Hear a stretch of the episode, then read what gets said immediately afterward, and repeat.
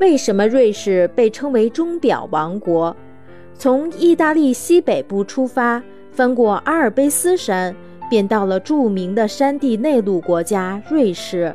由于资源贫乏，瑞士特别重视生产用料少、价值大、精密度高又容易出口的工业产品，如精密机械、钟表等。